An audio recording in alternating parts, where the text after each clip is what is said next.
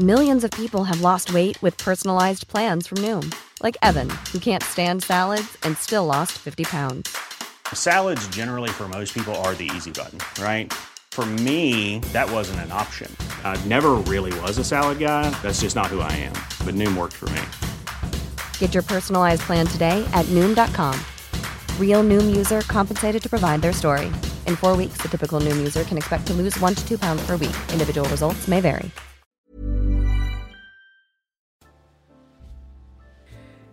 Bienvenidos a otra plática de cuarentena dentro del podcast de Memo. Eh, las pláticas de cuarentena salieron durante la época que empezamos en pandemia, cosas y demás. Pero eh, le dimos un final de temporada, pero quisimos dárselo con un gran final hace unos meses, pero por gajes del oficio la culpa fue mía. Y pues no pude traer al señor Gon Curiel toda una personalidad, un hombre que le queda corto su nombre eh, eh, cuando uno quiere explicar todo lo que hace. Mi admiración por todo lo que ha hecho durante toda una trayectoria y cómo se ha desenvuelto en- en los últimos dos años porque supo cómo adaptarse. Hay quienes que no, hay quienes que sí. Aparte se hizo bastante popular. Independientemente de que se sacó el OnlyFans, porque todos nos sorprendimos, pero ya hablaremos de eso más adelante. Señor Goncuriel, ¿cuánto tiempo de verlo en persona, sobre todo, eh? Sí, qué gusto verte, qué gusto verte, señor Yerbas. Mil gracias por recibirme, Memo. Pues nada, este, feliz que no, no lo pudimos hacer aquella vez por no sé qué malentendido, pero como que para siempre me quedé con el rollo de no se pudo, pero me iba a decir cuándo y ya no. Y entonces hoy, justo fue un día que estaba yo haciendo mis pendientes así de, de años, así de revisar mensajes que dejé sin contestar todo y encontré que tú y yo no habíamos acabado la plática y dije, ¿qué onda? Fíjate que esa depuración de mensajes se da normalmente cuando o hay no, como nostalgia, ¿no? Que pues antes no, no, no era tanto, no, los WhatsApp, eh, mensajes de texto te salía muy caro, ¿no? Contabas las letras para que no te pasaras de tantos caracteres, algo así como Twitter. Pero no sé si te ha pasado de que dices, a ver, empiezo a ver quién no le contesté como me dices ahorita y encuentras de repente pues un mensaje a alguna ex, de esos amigos que, que te debían dinero, ¿no? Que, que, que te dijeron, sí te pago la próxima quincena y pues ya no supiste de ellos y entras y ya no tienen ni siquiera imagen de su, su profile. Ay, no, no, exacto, me dio una pena leer tantos mensajes de cosas que sí dejé yo sin contestar, o, o de gente que ya no me llevo con ellos, o como dices, viejos amores y todo.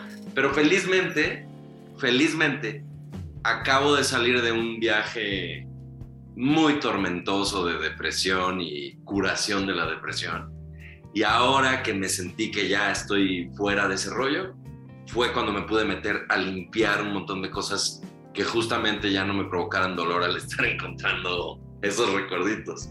¿Qué- ¿Crees que eh, ahorita que hice lo de la depresión, digo, creo que eh, durante la pandemia muchos eh, estuvieron dentro de una depresión.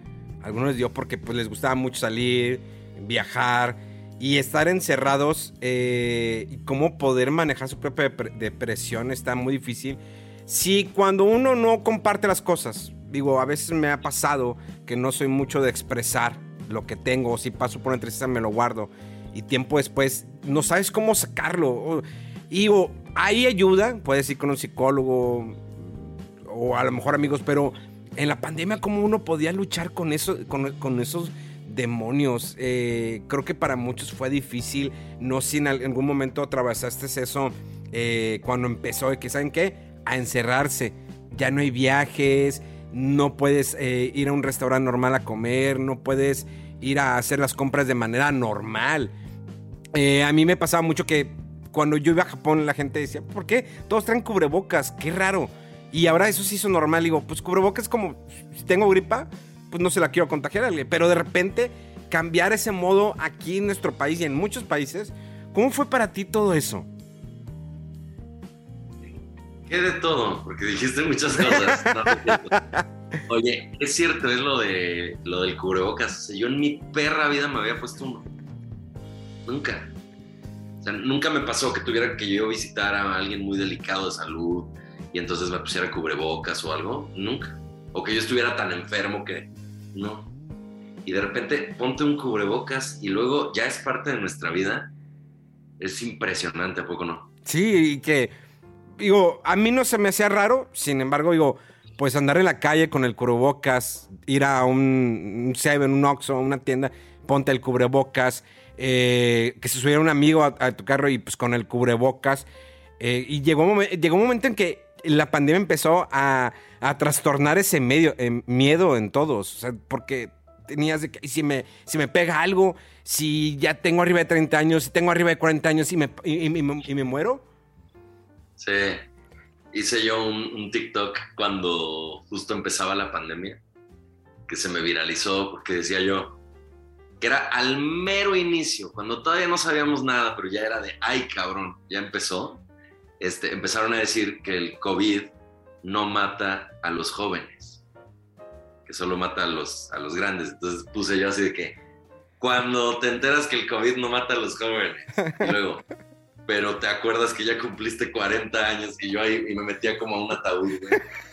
Este, eso, eso es como, en, en ese momento yo creo que eso es en realidad lo que nos afectó, porque dices tú cosas como que si estás encerrado y no puedes salir, este, y que si ya no puedes vivir la vida normal y entonces a quién acudes. O sea, no es solo eso, en realidad creo que es que estábamos viendo a la muerte cara a cara, todos. Es muy raro el que no. O sea, ya cuando sí empezó a ser claro que sí había muertos, que de verdad era por eso, que no había, que, que el virus, el coronavirus, no parecía este, ser muy discriminatorio, le daba a cualquiera. Eh, sí todos empezamos a pensar, puede ser que me muera. Y yo creo que eso es lo que en realidad nos ha provocado muchos problemas de salud mental. Porque nos hemos tenido que enfrentar, que es lo que sucede cuando estás en una situación de vida o muerte, con toda la evaluación de lo que has vivido y cómo lo has vivido, por qué estás donde estás, qué rumbo tienes, qué tan buena o mala persona eres, cuánto te quiere el mundo, cuánto te va a extrañar si te mueres. Todo eso es algo que no estamos preparados para vivirlo hasta que tenemos 80 años y estamos en nuestro lecho de muerte. ¿Qué es eso de que a los 23 años una chava diga, tal vez nunca, no sé, conozca el amor o nunca este, logre terminar mis estudios o nunca logre este, realizarme como persona? Una chavita, un joven, un señor, peor tantito. Yo a mis 40 dije, pues, o sea, no, es un proceso muy largo lo que yo viví, pero digo lo que todos, pero en mi caso lo tendría que explicar más ampliamente, pero en pocas palabras siento que lo que me pasó a mí fue que me di cuenta que toda mi vida la había vivido con estándares equivocados de calidad, o sea, de estándares de felicidad, estándares de satisfacción, estándares de cal- calidad de vida, de tipo de gente con la que quería estar, de un montón de cosas. Me di cuenta que mucha de la construcción que hice de mí mismo respondía a intereses distintos de los que creo ahora que se deben de buscar. Y entonces eso me reventó a mí, pero no me di cuenta, porque lo que yo empecé a hacer, y ahora sí en respuesta a tu pregunta, como, como yo viví la pandemia, fue pues, en la cuarentena dije, qué delicia, el mundo se detuvo. No, que, no, no hablo de que me alegrara para nada que la gente se enfermara o se muriera, yo mismo temía eso por mis papás. ¿Tenías miedo? por- ¿Tú- pe- ¿Tenías tu eh, miedo? ¿Llegó, llega- ¿Llegó un momento en que tenías miedo de que te A contagiaras? me dio, no, a mí nunca me dio miedo contagiarme y nunca me contagié. Eso, pues quién sabe también por qué sea. No, no, no, nadie lo sabe, que por qué la gente sí o, o la gente no se contagia. Pero yo no tenía miedo de contagiarme yo. Como que tengo gozo de buena salud, a Dios gracias, sobreviví a una neumonía muy, muy dura a los 12 años que casi me muero. Y desde ahí como que Dios me regaló la salud, entonces no, no me da demasiada preocupación pero mis papás, hombre, ¿no? Y, y el mundo también, o sea, que sí, sí dices, ¿cómo es posible? O sea, se está muriendo la gente, o sea, en las casas de juntos se están muriendo. Entonces, ¿qué soy? Entonces, yo como lo viví fue, qué delicia, fuera de lo horrible del mundo, de que se, de que se enferme la gente o se muera, qué delicia que se frene un poco este pinche mundo acelerado, que nos obliguemos a detenernos, a guardarnos en nuestras casas para ser precavidos y nos estemos quietos, caray, porque todo el tiempo tenemos que estar en esta voracidad de estar en lugares, de ir, de trasladarnos. Por supuesto, existe el trabajo, pero dentro de todo eso también hay qué necesidad hay de que realmente la gente tenga que ir a sus oficinas en una época en la que ya existe la tecnología que lo puede ahorrar. Este, qué necesidad hay de que de ahí te tengas que ir hasta no sé dónde por un niño y al otro lado por el otro y tal, y a tu casa, y luego actividades recreativas, todos ir, ir, ir a lugares y eso genera obviamente pues lo que es nuestra chamba, mi chamba de comediante. Eso es lo que gracias, gracias a que la gente quiere consumir entretenimiento hay este negocio, pero no puedo, no puedo decir que entonces necesito que la gente sea voraz. O sea, yo creo que yo creo que yo estaba muy en paz con que el mundo se detuviera un poco y dije, me quedé sin dinero, desde luego, sin chamba, ¿no? Había invertido en un restaurante que tuvo que cerrar también por la pandemia, luego, luego, entonces era de, ¿qué voy a hacer? Y entonces, pues cursos de comedia para que la gente pueda entretener. Como no había escenarios, bueno, todo en línea, como no había escenarios para que los chavos se presentaran, pues empecé a organizar eh, programitas, concursitos en línea entre ellos, no sé qué, elaborar herramientas de, de entretenimiento en línea también. Y yo mismo, que mi chamba principal siempre ha sido show para las empresas, pues les empecé a dar un montón de shows y pláticas motivacionales y, y todo por Zoom, show de, de stand-up comedy por Zoom, interactivo con, con este, una participación de ellos desde sus celulares, votando y yo veo el resultado, se pone cabrón. Dije, soy el rey del mundo, soy el rey del mundo. La gente se está muriendo allá afuera y yo estoy aquí triunfando desde mi sala. Y, y me fue cabrón en las dos cosas, en, las, en los cursos y en las y en los shows. Y entonces también coincidió que terminé con una novia que amé mucho, con la que estuve cinco años. También un poco yo tuve que enfrentar el hecho de que yo no podía seguir en esa relación. Muy a mi pesar, porque, pues, bueno, es todo lo que alguien soñaría tener en una relación. Y como que dije ya, o sea, la vida está resuelta. No me puede pasar nada malo, o sea, puedo enfermarme, puedo morirme, pero yo ya, o sea, nadie me va a volver a, no sé, o sea, mi, vida ya no va a depender de ninguna relación amorosa, mi vida ya no va a depender de ninguna chamba específica, mi vida no va a depender de nada. Soy una persona que se las arregla. Soy el güey más cabrón del mundo.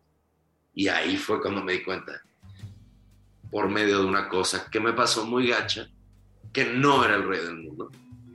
Y que además toda mi vida, incluyendo y en especial ese momento de gloria que te acabo de narrar, estaba basado en estándares equivocados.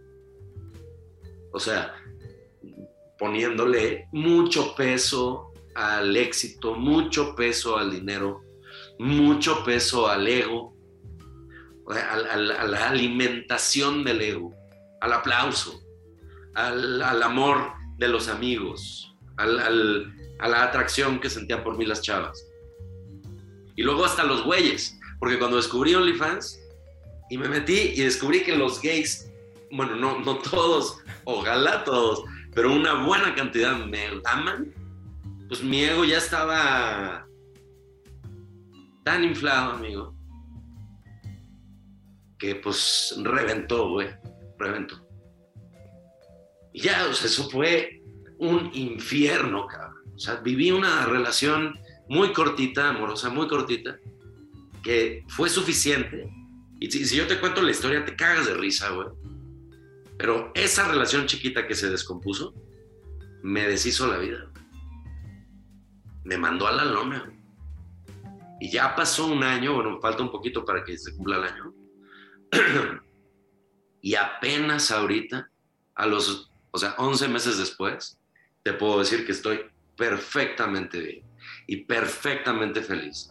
Pero porque fui a psiquiatra, psicólogo tras psicólogo. Bueno, primero psicólogo lo voté, el de toda, que yo ya había ido años antes, pero ya no iba.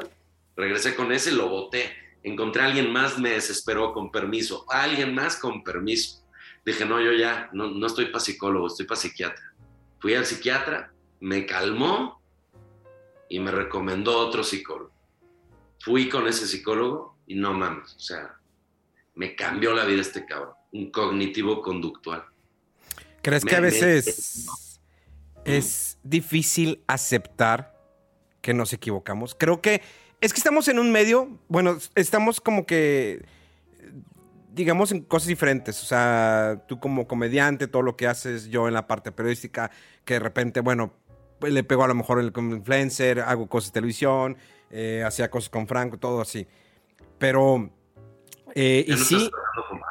Pues no, no que trabajara, sino que yo iba a la mesa, daba mi, daba mi tema y llegó un momento que, pues de alguna manera dejé de hacerlo. Eh, dejé de hacerlo. ¿eh? Eso, eso que estabas haciendo sí era trabajar.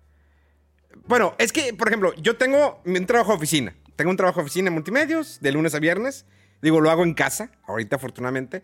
Y aparte, pues, lo que hago en televisión, mi programa de tele, eh, mi participación en noticieros.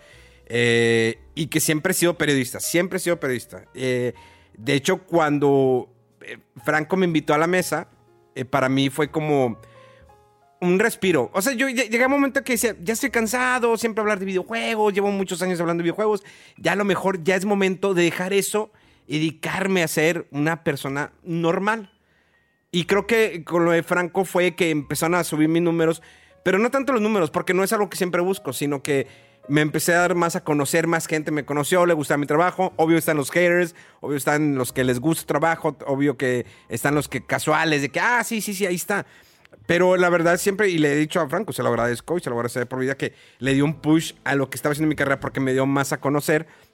Y fue bastante divertido durante ese tiempo que yo iba a la mesa, interactuaba con él. El año pasado grabamos un podcast donde estuvimos platicando.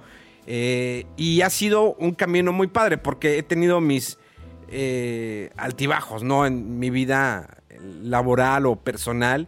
O sea, yo empecé haciendo radio cuando estoy estudiando la carrera y de ahí, eh, de repente, un día fui a parar al Grupo de Reforma, presentó proyectos, hizo un programa de videojuegos en su sitio. Y yo trabajaba en un call center. Eh, y luego de ahí, un día me hablaron de multimedios. ¿Qué onda? ¿Harías esto en televisión? Y dije, va, pues va. Entonces le digo adiós al Grupo Reforma. Y de repente, mi, mi vida, que no sabía propiamente qué estaba haciendo porque estaba en un call center. Y algo que a lo mejor podemos compararlo es que en el call yo empezaba a ganar más dinero. Me sentía bien. Dije, mi vida ya está realizada. Aquí hago mi carrera, era gente, localidad, soy esa manager. Luego te vas a entrenador, ganas suficiente dinero. Pero realmente era feliz, me hacía feliz estar generando dinero. Y llegó un momento que dije, renuncié, me voy. Y empecé en televisión y fue de cero, de ganar tanta cantidad a ganar nada los primeros meses, porque Multimedios, digo, es mi, empresa, Mater, o sea, y la quiero mucho es una empresa que me sigue apoyando, pero al menos en los primeros meses no me pagaba nada. O sea, era de que eh, fue cuando conocí, ah, es que vas a trabajar por honorarios, no sé qué es eso. Date de alta en el SAT, vas a generar una factura. Ok, pues investiga, pero los primeros meses es que, dude, no tengo dinero, o sea, no me pagan, pero salgo en la tele. Me di a conocer, ya con el tiempo ya empecé mi primera factura, aquí está, 3 mil y feria. ¿Qué haces con 3 mil y feria al mes? Pues digo, estaba hablando en el 2010. Luego con el tiempo, eh, después me dieron un, eh, un, espacio en televisión, mi programa, me di más a conocer, empecé a crecer, pero luego conseguí un trabajo de oficina y me encargué de las redes sociales de multimedios. Y dije, esta es la estabilidad, quiero esta estabilidad para mí, en cierta manera, tener seguro social, prestaciones, pero quiero seguir haciendo lo de tele. Y todo fue así, eh, se fue conduciendo de alguna manera, fui a para con Franco, dejé de hacer cosas, empecé a hacer streaming, pero yo siempre... ¿eh? Y, perdón que te interrumpa. ¿Y qué, qué es lo que haces tú exactamente en las redes sociales de multimedia? Bueno, antes manejaba las redes sociales, todos los posts, eh, Twitter, Facebook.com. Ahorita estoy en la parte de YouTube, me encargo de lo que es la, lo que es la creación de contenidos para el canal de multimedia de YouTube. Es lo que yo coordino. Nada más, solo llevo cuatro años, ya cinco años con ese proyecto. Eh, tú seleccionas momentitos que hayan estado buenos y los, haces brillantes. Exacto. Es un genio, es un genio. Te voy a decir, está bien curioso porque yo lo hacía antes en, redes sociales y luego lo empecé a hacer en YouTube y estuve un tiempo solo, eh, eh, casi cuatro años solo creando yo el contenido. O sea, cortaba, subía lo mejor, el mejor thumbnail, pum, este. Ve- ves el programa de, Ch- de Chavana, pum, me lo aventaba. Esos son los mejores momentos. El programa de Viva esos son los mejores momentos. Todo lo hacía solo, todo. Así estuve durante varios años. Hasta que en el 2020 le dije a mi jefe, ya no puedo, o sea, cada vez hay más programas, es muy difícil y ya tengo a alguien que trabaja conmigo y ya somos un equipo. Pero era ve todos los programas, selecciona los mejores momentos y que cuál pega, cuál no pega, esto corta aquí Chavana, ah, salió Gon, eh, pongo esto de Gon Curiel, eh, pongo este de Conan, Viva la Vi, eh, el programa de la tarde, Adrián Marcelo, el, todo estaba. Entonces, era la, cómo pones el thumbnail, qué título le vas a poner. Y, a pesar de que es que ya sale en televisión, pues sí, la cosa es que córtalo y que funcione y que te dé. Porque al final de cuentas, pues la empresa busca que monetice bien ese video. Claro. Entonces, entonces era, ya conozco, o sea, conozco los programas, pero no es como que lo consuma. Lo veo y tengo que analizar, esto me va a funcionar, esto no me, no me funciona. Y ha sido un Oye. camino bastante divertido. Eres, eres fregón, te lo digo ya. Siempre lo he sabido, pero eso específicamente me acaba de dar un boost en mi apreciación por ti. Porque de verdad que se necesita. O sea, yo me imagino, y, y tú sabes perfectamente bien que si alguien ama multimedia soy yo, y les estoy eternamente agradecido. Pero no mames, o sea, hay veces que es un mugrero, o sea, que sí te tienes que aventar un programa de tres horas de, de Sí. que- o sea, entretenidísimo, pero tú como chamba debe haber sido duro, güey. Pues que tienes que sacar, que le rascas, o sea, tengo que sacar algo bueno de esto. Ok, aquí pasó esto, bueno, lo voy a recortar, le voy a poner ese thumbnail y invéntate un título. O sea, Entonces, diario eran más de 20 títulos, thumbnails y cortar todos los Te días. vas, te vas- cuando los veías me imagino que te ibas brincando, cuando veías que había un momentito que no te estaba dando material, pues te brincabas. Me brincaba, pero era de que empezaba, ok, empieza el programa de show, vamos a empezar a verlo, ok, el comienzo no me interesa, pero a lo mejor dijo algo, puede decir algo clave que le puede interesar a la gente, que a lo mejor a mí no me interesa, porque tengo que pensar en el público. El contenido de YouTube de multimedios, el 80% que consume el canal de YouTube de multimedios no es suscriptor. Entonces, Ajá. no puedo estar siempre pensando el que, el que chupa o mama eh, multimedios. Tengo que estar pensando que la gente que anda en YouTube le vaya a gustar, se le llame la atención. Entonces, está cabrón, es una fórmula que dicen muchos, es que es bien fácil. No, es pensar. Y luego, después fue entrenar a la persona que ahora hace gran parte de eso, entrenarla de que, oye, es que así es esto. O sea, tienes que mamarlo, asimilarlo y luego expulsarlo de la manera que a la demás gente le vaya a gustar.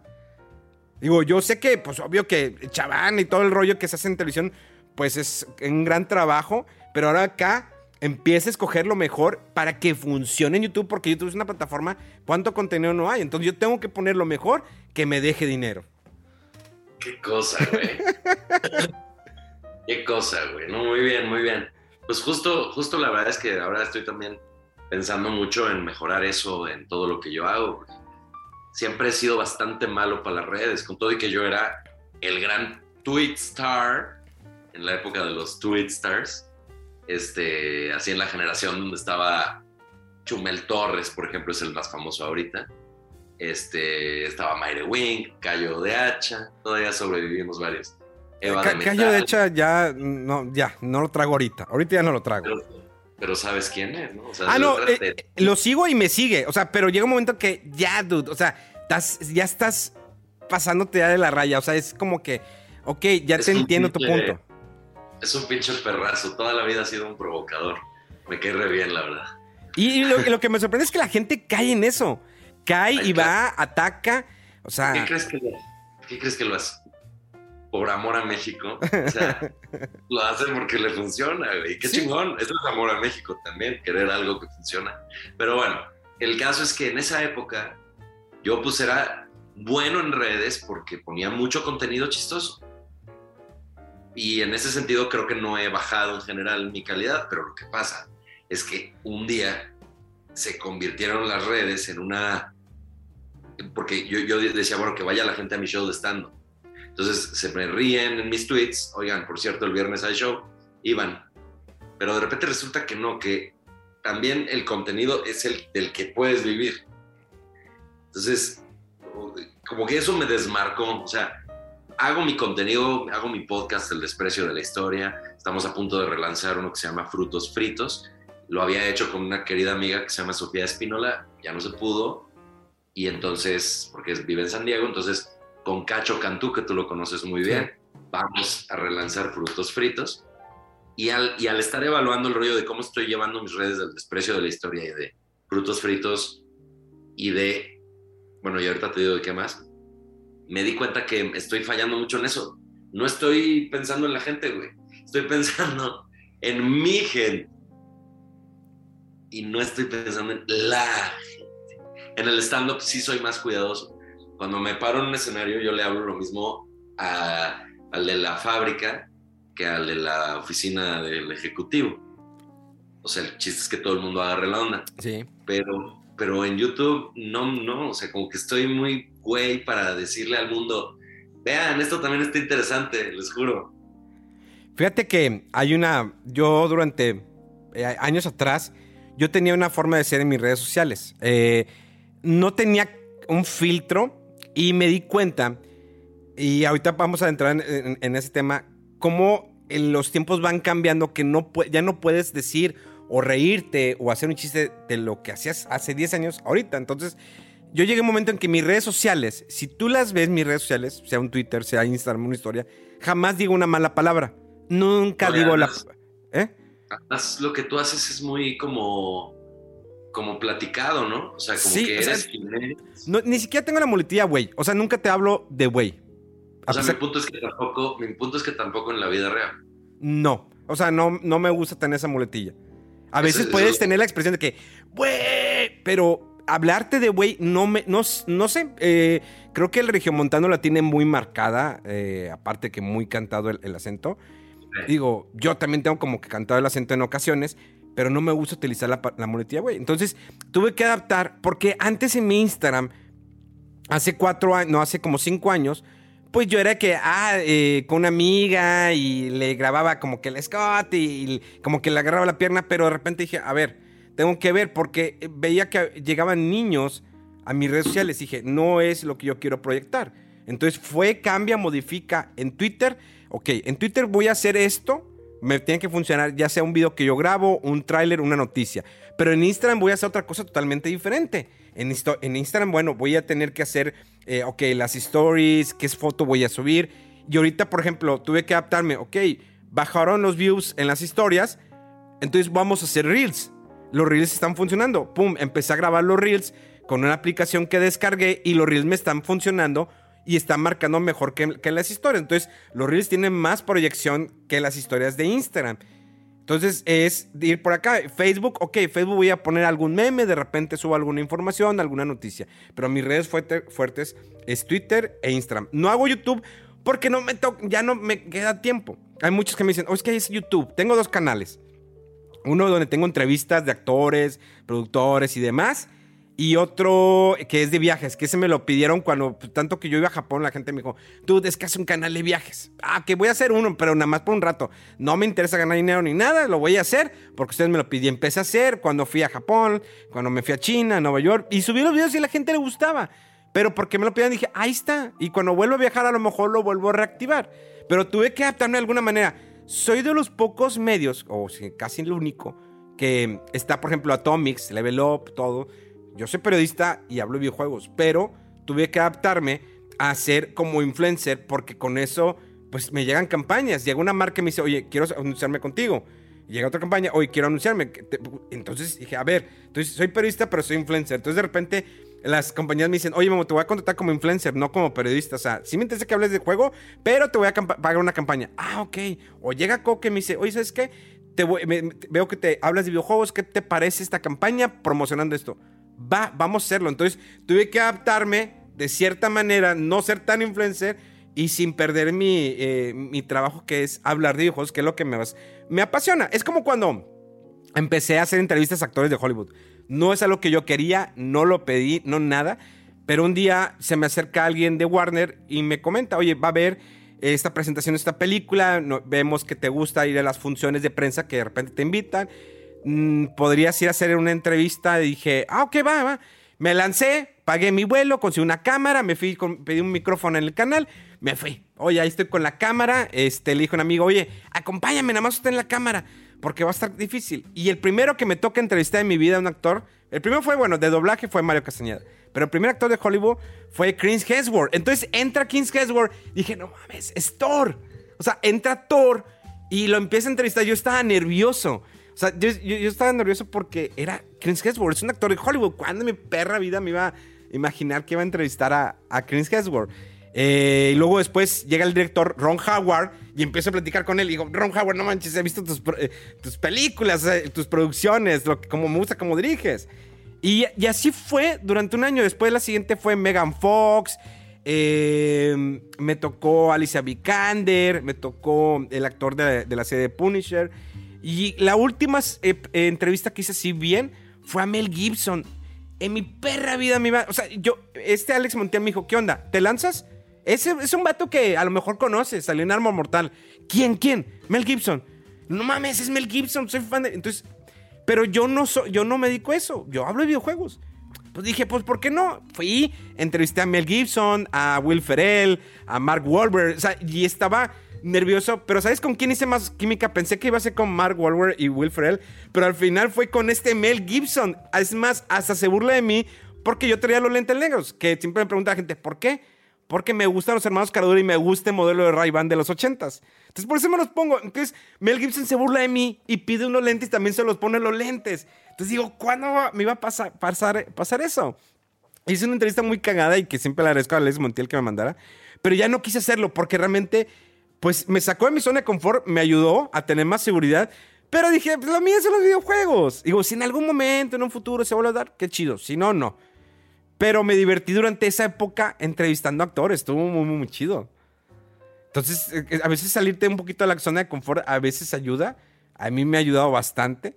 O sea, dejar eso. Y a lo que voy es, por ejemplo, que quería conectar el tema eh, de que te adaptas, ¿no? A la, nueva, a la nueva era o a la nueva época. No toca lo digital, sino que, pues no, mi- no es lo mismo poner Seinfeld ahorita en televisión que hace 20 años. O sea, si ahorita pones a Seinfeld, tiene unos chistes muy pesados. Hay momentos que dices, no te pasas de lanza, ¿o no? Sí, sí, sí. Que, que piensa, lo sientes incómodo, pero sobre todo porque sabes. Tú te ríes, Sí, no, tú te ríes, es Seinfeld, no, al final de cuentas. Bueno, no, independientemente de que te rías o no, sí te pones a pensar que cómo es posible que lo hayan puesto, a sabiendas de que la gente se podía ofender, pero pues no se ofendía de las mismas cosas. O no.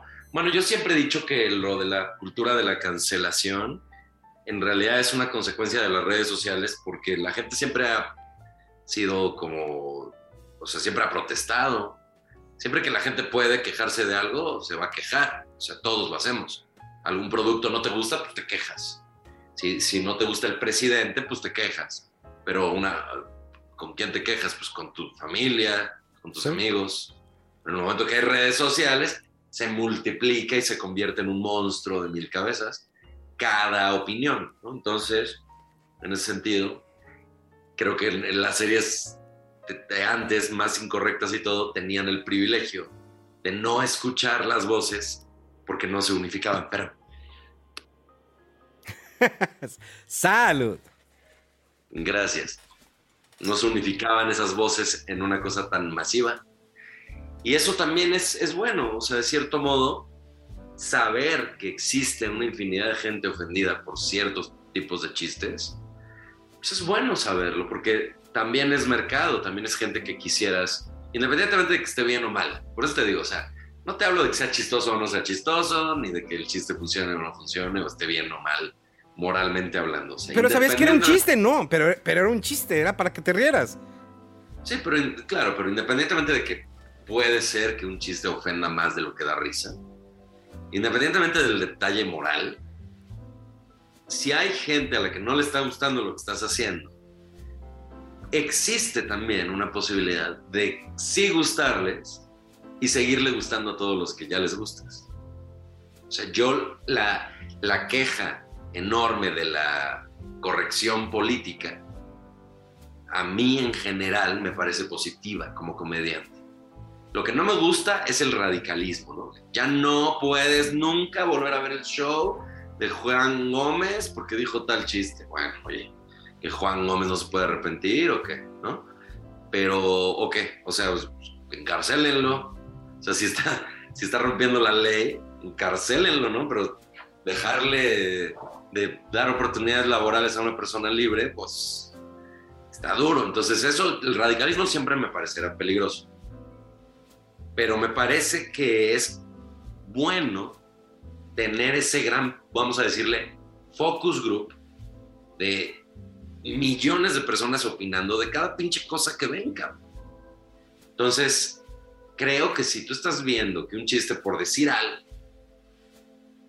eh, cualquier discriminación, o sea, clasista si quieres, si un chiste clasista da risa, pero tienes a un montón de gente ofendida. ¿Qué tal si le das un giro al chiste clasista? De entrada, obviamente, siempre hay que cuidar que las cosas sean más chistosas que ofensivas, pero vamos a suponer que le das un giro al chiste clasista. Muestras tu clasismo y luego blindas el chiste está tirándole peor a la clase que tú crees que representas, una clase media o media alta.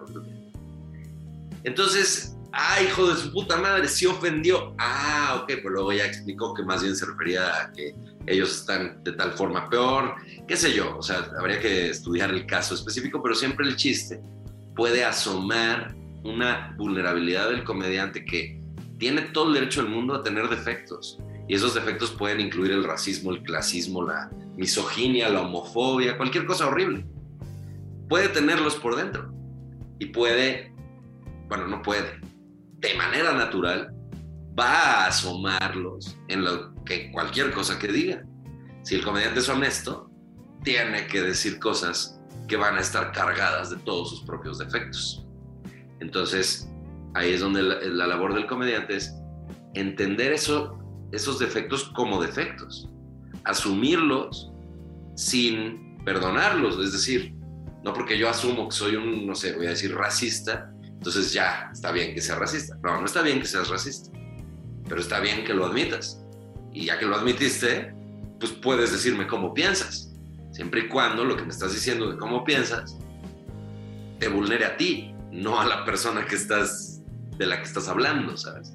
Entonces sí el stand-up es burla, pero la burla tiene niveles de facilidad. Y esa facilidad es la que de repente es peligrosa. Si yo me burlo a ti, es, lo mismo que socialmente. Y ese es uno de mis grandes aprendizajes recientes de, la vida, ya volviendo al tema de lo de la depresión y todo eso. Una de las cosas que aprendí más importantes de todas es que tú tienes que ser buena onda.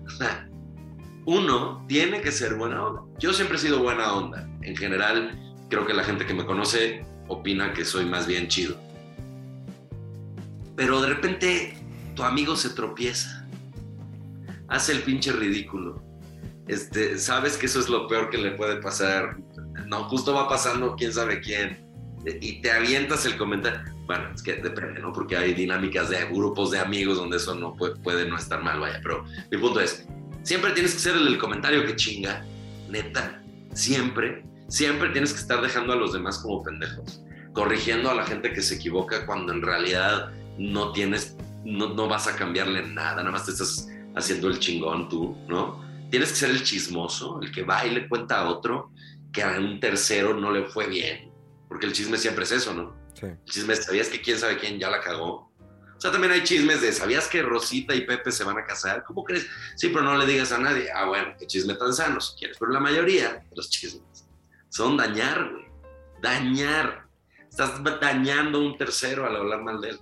Estás dañando a la persona a la que le estás diciendo esa información que es veneno y la estás exponiendo al mismo veneno y al mismo eh, peligro, al mismo potencial de peligro. Entonces, pienso que en el, en el stand-up y en la comedia y en todo, eso es lo que debe imperar. No es tener miedo a ya la cagué, porque me aventé un comentario medio misógino en mi discurso de agradecimiento, porque dije, la productora, mi esposa y y la guionista son mis tres viejas. Y al día siguiente, maldito misógino. ¿Cómo se atreve a decir algo así? Bueno, cabrón, o sea, ok, ok, o sea, no me linchen, chingada madre, ¿no? Es un comentario, cabrón. O sea, Sí. también traes una carga de cultura misógina y, y homofóbica y todo que no está bien. Es bueno que el cuate que dijo eso al día siguiente diga, "Mm, perdónenme si les ofendí, no es una...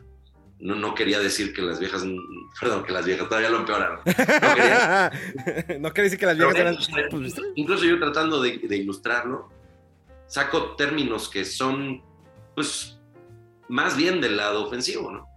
Y la verdad es que pues, lo vas corrigiendo y vas entendiendo y vas aprendiendo, siempre y cuando de fondo pues, no tengas un odio ni, ni una verdadera intención dolosa, ¿no? Una persona normal, decente.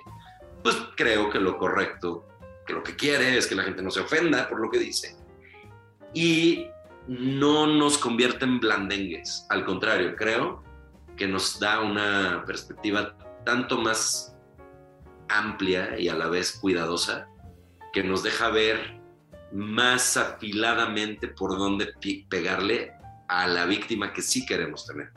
Es, por ejemplo, el sistema, el presidente, o las mamás, güey.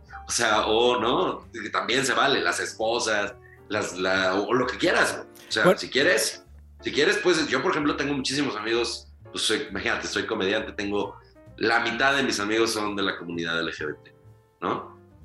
Tengo chistes que hablan de ellos. Tengo chistes donde me burlo de ellos. Y al burlarme de ellos, ahí la prueba de fuego siempre está. O sea, entiéndase burla como ha- hago de ellos un tema de comedia. Y los tengo enfrente y se mueren de la risa. Y entonces, y te, y te vienen a decir, güey, qué chingón. Ahí está. En mi rutina que tengo del OnlyFans, hablo de eso. Mis fans que me sigan en el OnlyFans son gays, cabrón. Y yo no soy gay. Entonces, eso me ha provocado un shock, digamos, psicosexual tan potente que lo hablo en el show con absoluta honestidad y todo mi discurso tiene un dejo de homofobia, porque yo como, como carga de, de la educación que recibí, pues tengo el- la incomodidad de pensar que qué tal si yo no sé qué y tal. Entonces, no soy, no soy homofóbico, de ninguna manera lo, lo soy nada, pero en el momento que me enfrento con estar cachondeando con un güey en OnlyFans, siento el tirón de, ah, hijo, ya estoy en estas, o sea, y entonces lo comento en el show. Y esa incomodidad, tan admitida en mi propia persona, provoca unas carcajadas y unos aplausos que le agradezco muchísimo al público y tengo ahora mucho más público gay que antes. Y van y se me ríen. Se ríen de mis chistes porque nunca en la vida tengo ninguna intención dolosa. Fíjate Y- que. y no ni una ejecución dolosa. Está, es un humor planteado como debe de ser, cabrón.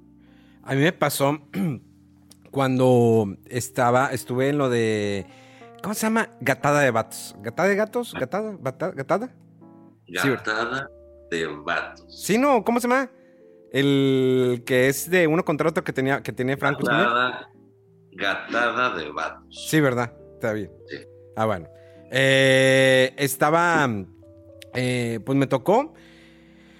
Y pues eh, hubo ge- gente que se. Ah, Eh, eh, ahí te va. Hubo personas que se me A mí me dijo Franco, ¿qué onda? ¿Te animas? Y lo de que, ay, güey, es que es como que tirarle a alguien, pues no lo mío. Yo toda mi vida pues he recibido bullying, ¿no? In- incluso de, de la mole que siempre me tira y me tira cuando puede y ah, está bueno. Entonces, no sé, y dije, va, está bien, vamos a intentarlo. Y dijo, no pasa nada, te das a conocer.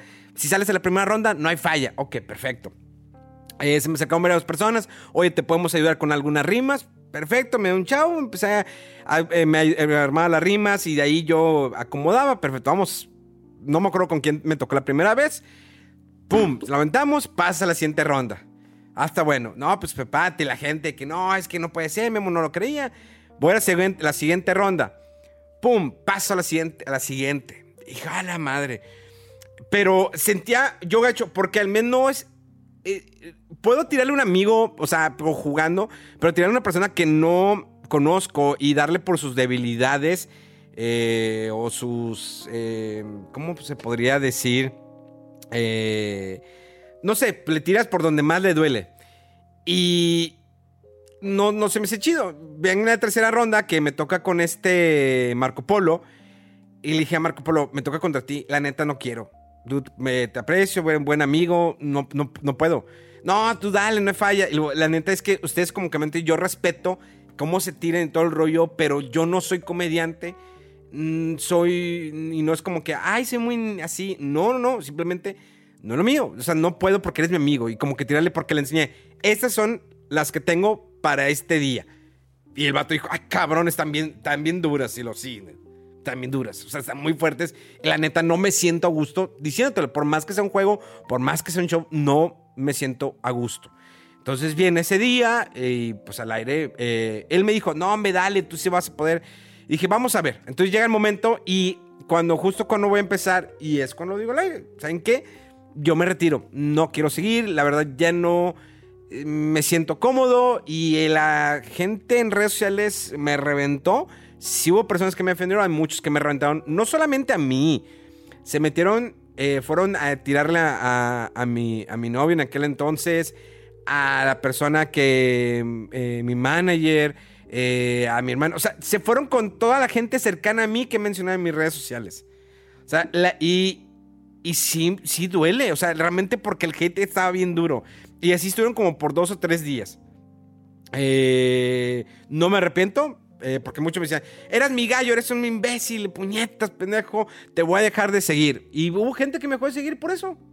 Porque ellos creían que, pues es que, digo, es que no es lo mío, discúlpenme, es mi decisión. No, es que tú, es mi, mi decisión, lo siento. Yo, si no me siento a gusto en algo, no lo voy a hacer. Mí me ha tocado campañas que me ofrecen y digo, no me siento a gusto con esa campaña. Nunca voy a hacer una campaña de Free Fire. ¿Por qué? Porque no me gusta el juego. A lo mejor Fortnite porque lo he intentado jugar, pero no me gusta Free Fire. No puedo promocionar un juego que a mí no me gusta. No, pero pues si va a ser para... Lo siento, no. Y, y el, alcohol es lo que más evito por hacer una campaña de alcohol porque me siguen niños. No puedo. Incluso no me, yo no salgo en mis, en mis historias así fumando porque me siguen niños. Padres de familia que se acercan conmigo. Oye, es que mi hijo te gusta verte en la televisión. ¿Cómo voy a salir en una historia fumando? O sea, todas esas cosas tuve que cambiarla de alguna manera. Y pues vas a decir, Mamo, ya estás bien grande. Y lo, lo sé, tengo más de 40 años. No hay falla, pero es lo que yo quiero proyectar. Digo, Sí, siempre... eso yo también, yo también, este, siempre me cuidé de no salir. Ahorita ya no fumo, pero cuando fumaba tabaco, sí, de no salir en una historia, pero, pero también por lo mismo de la corrección política, ¿eh? O sea, olvídate de que te sigan niños. A mí me escribía la gente, oye, qué mal que estés fumando. Y bueno, ya ni corrección política es, es, es este rollo como, de, como autoritario, ¿no? Sí. No hagas eso. Ah, Oye, qué mal que salgas fumando. Oye, eso mata, ¿eh?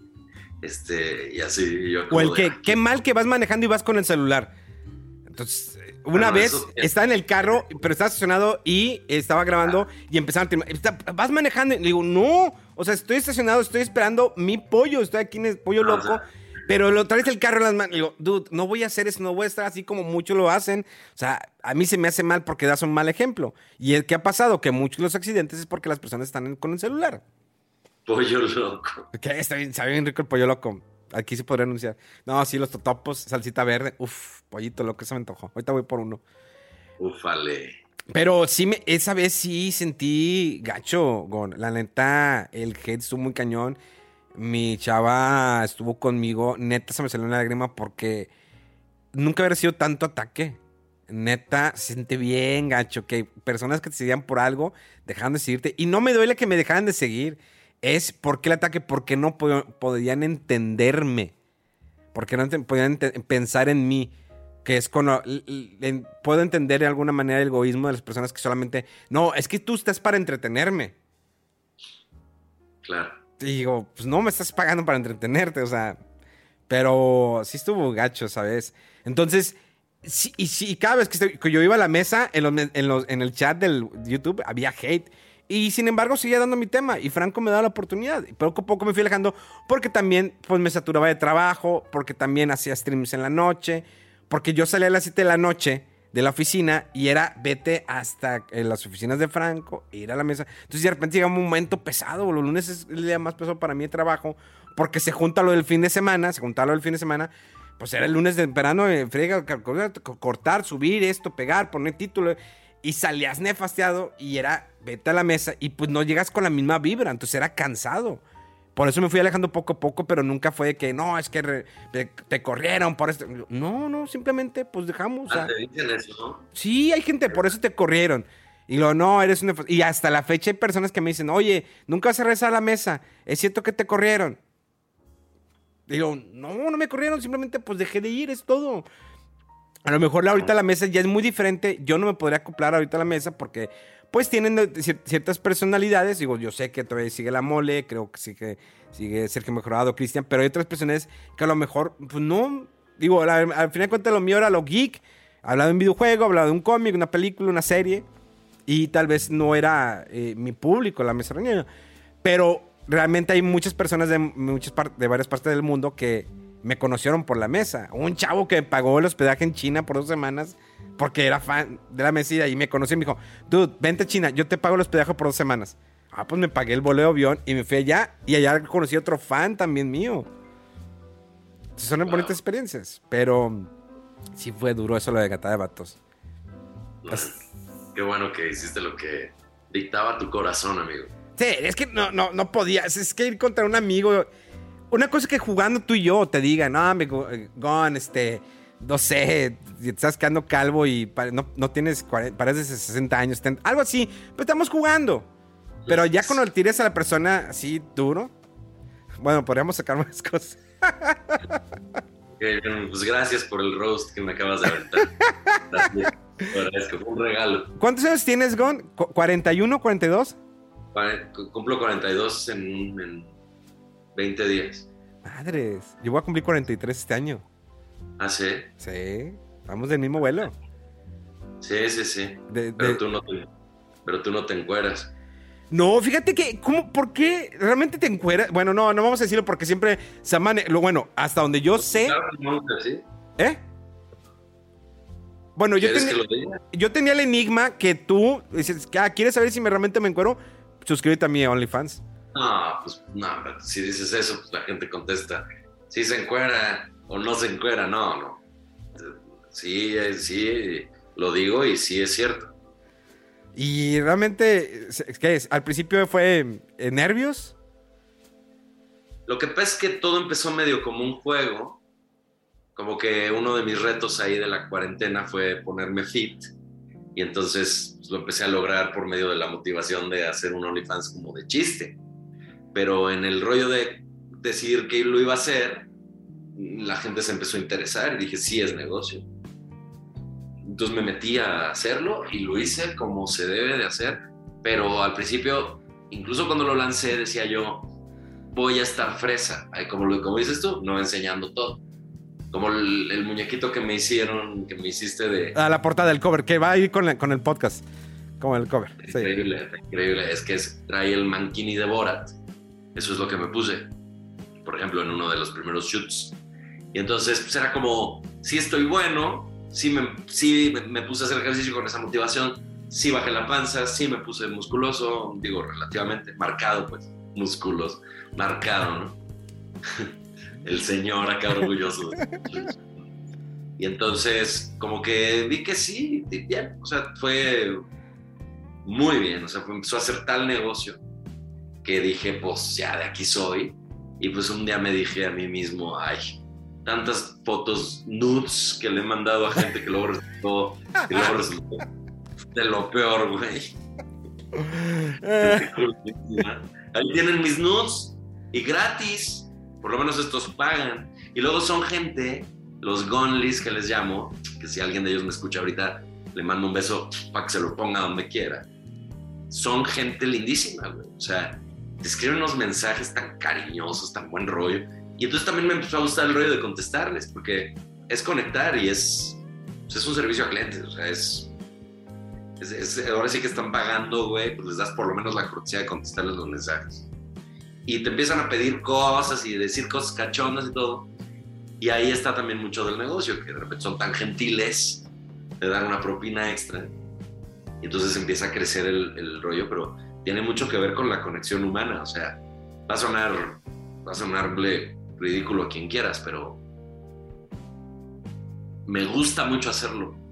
no porque me encante el erotismo, aunque ahí sí, sí le entro durísimo al erotismo y es eroticómico. O sea, siempre tiene su toque de comedia. Pero sí, sí me gusta, sí, sí me desfoga ese lado chingón. Pero sobre todo, me encanta tener, provocar una satisfacción distinta a tanta gente. Que, que cuando se ríen en un show, en un auditorio, pues es bien bonito saber que están contentos con tu trabajo. Pero que haya gente que te dice, gracias por contestarme, me has hecho el día. Gracias, te quiero. Este, ten más dinero por lo mucho que te quiero, dices tú, güey, algo estoy haciendo bien. O sea, y la, la, motivación de lo fit y todo, que estoy encantado. Ya cada vez, como que ahorita tuve mi época de los últimos meses, como que le entré muy duro a la fiesta. Entonces empecé a engordar, yo mucho alcohol, mucha comida. Empecé a engordar pero como tengo mi rutina de ejercicios que es con mi propio cuerpo, como que me empecé a, como que empecé a cargar más peso, güey, ¿sabes? Empecé a cargar más peso porque estaba más gordo. Entonces me puse más mamado que nunca. Las últimas fotos están, las últimas fotos, güey, no mames. Estoy feliz. Y fíjate que el modelo de negocio de como el OnlyFans y bueno, hay diferentes, ¿no? Está también el streaming. Pero hay algo muy clave que acabas de decir. El, es. Pues es como, aunque se escuche muy negocio, la satisfacción del cliente, al final de cuentas, el cliente es el que tiene prioridad. Eh, es la persona importante, que esté satisfecho con el producto.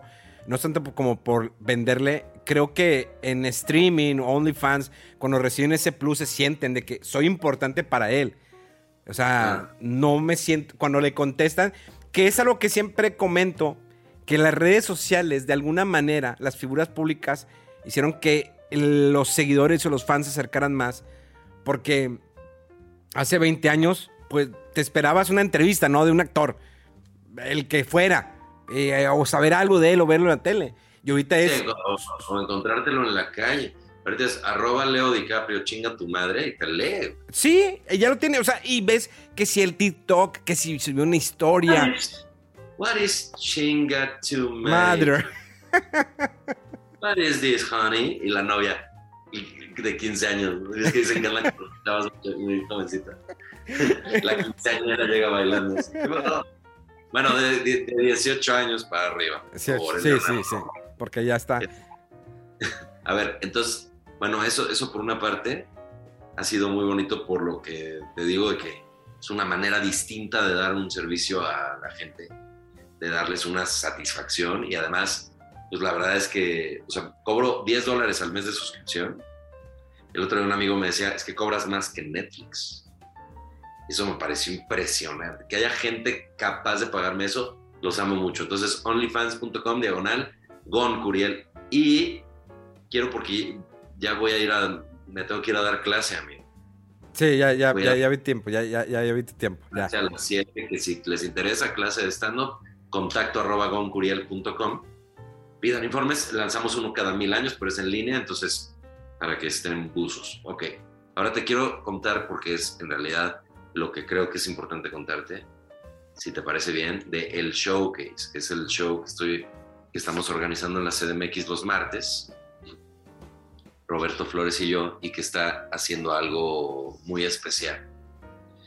Que fue un sueño que se nos cumplió porque platicábamos Roberto Flores, que empezamos él y yo, él y yo platicábamos que empezamos hace 11 años, que la verdad es que pues, nos ha ido bien y que qué buena onda que aquí seguimos, y que la gente nos ve y que hay nuevas este, vertientes dentro de nuestro mismo trabajo y todo, todo, pero que la única cosa que como que no nos acababa de cuadrar es este asunto de que te tienes que desgastar mucho en tus propias redes sociales para que la gente vaya a tu show que como comediantes estamos todo el tiempo sujetos a nuestra popularidad en Instagram para cuántos boletos vendemos para nuestro show.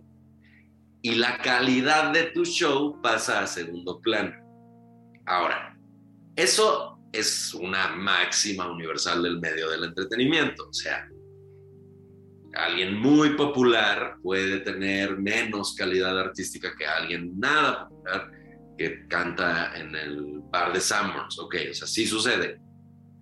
Pero en un medio en el que estamos todos ahorita viéndonos a las caras, donde estamos todos compartiendo los mismos espacios, los mismos camerinos, los mismos escenarios.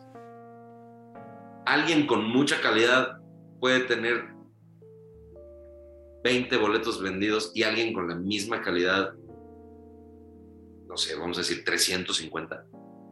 O sea, si puede ser lógico eso, pues a mí se me hace que no.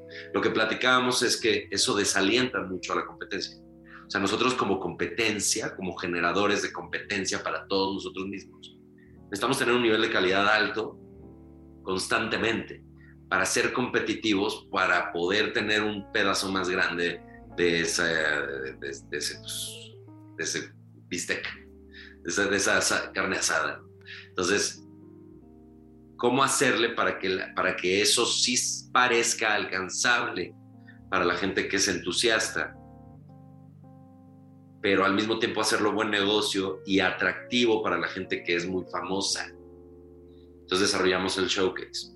Es un show de stand-up comedy los martes en la CDMX que es totalmente top secret el elenco. Entonces tú no sabes quién se va a presentar hasta que ya estás sentado ahí esperando que salga el primer comediante. Y cuando sale el primer comediante, todavía no sabes quiénes son los otros cinco. Entonces van saliendo uno tras otro, tras otro, y nuestra garantía, la garantía que le damos al público es que es de absoluta calidad. Todos los comediantes van a ser excelentes comediantes, pero algunos no vas a tener la menor idea de quiénes son, y otros van a ser Alex Fernández, Richie O'Farrill, Mónica Escobedo, Isabel Fernández, o quien tú me digas. Hemos tenido ahí, ya tuvimos a, un montón de gente. Daniel Sosa, el Cojo Feliz, se me va a quedar fuera gente importante. Carlos Vallarta, estuvo este, Carlita Camacho, el Chaparro Salazar, bueno, la fregonería y máxima exponencia de la comedia, pero también gente que es menos conocida, gente que no, que la gente no sabía que existía, pues ahora también lo estás viendo. Ese que es menos conocido tiene una gran oportunidad de brillar al lado de gente muy famosa. Y los famosos tienen la presión de ser, de que no los vaya a opacar el nuevo. Entonces se pone cabrón, güey. Se llama el Showcase. Todos los martes en el W139, que es el lugar donde hacemos estando en la, en la Condesa. Y se nos ha llenado. La, la, primera temporada que fue todo marzo, llenos todos los martes.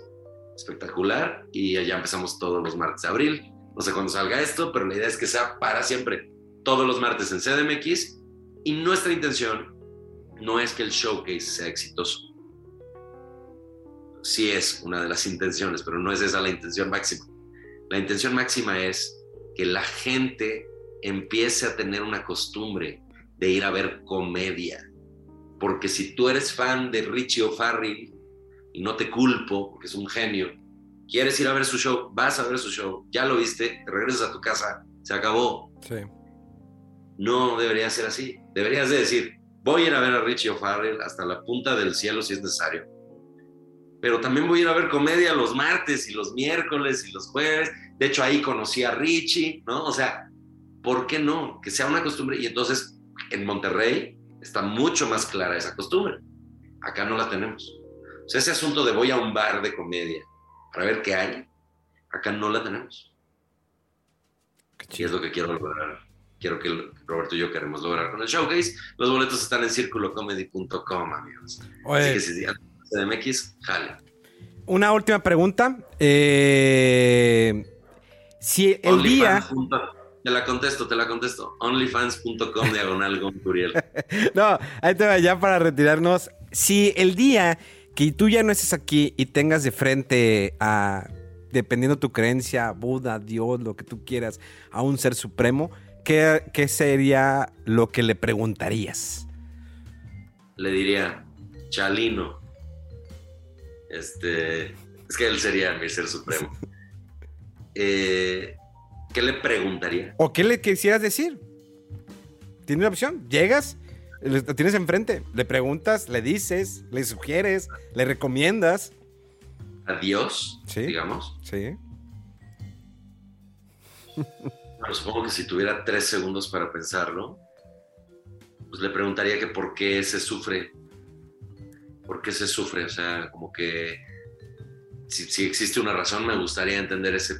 O sea, yo lo entiendo, lo entiendo en corto, entiendo que el sufrimiento te enseña. Entiendo que el sufrimiento te, te- te crece, pero no puedo entender que se sufra al azar y en mayor medida en ciertas personas que en otras, o sea, como esa desigualdad del azar de la naturaleza. Pues es la máxima pregunta, ¿no? ¿Cuál es la otra? ¿Por qué estamos aquí? ¿A dónde vamos? ¿Tú qué le preguntarías? No, yo no contesto eso. No lo voy a contestar. Cuando me entrevistas a mí, me la preguntas. Ese fue tu espacio, no el mío. Te mando un abrazo. Gracias por abrirte con nosotros. Estuvo muy chido lo que compartiste. Esperemos que tiempo después podamos volver a platicar. Porque tengo otra plática que preparé contigo, pero el día de hoy me gustó cómo la llevamos. Qué bueno, ay, qué bueno para, saber- para que hagamos la segunda parte. Va. Y que me agradeces, me agradeces que me abra con ustedes. No, hombre, si tú quieres saber cómo me abro, OnlyFans.com, diagonal Don Curiel. Muchas gracias, amigo, te quiero, ¿eh? Yo también te quiero, gracias. hermano. Un abrazote. Esto fue Pláticas de Cuarentena con el señor Gon Curiel. Vámonos. Planning for your next trip? Elevate your travel style with Quince. Quince has all the jet setting essentials you'll want for your next getaway, like European linen, premium luggage options, buttery soft Italian leather bags, and so much more. And is all priced at 50 to 80% less than similar brands. Plus, Quince only works with factories that use safe and ethical manufacturing practices. Pack your bags with high-quality essentials you'll be wearing for vacations to come with Quince. Go to quince.com slash pack for free shipping and 365-day returns.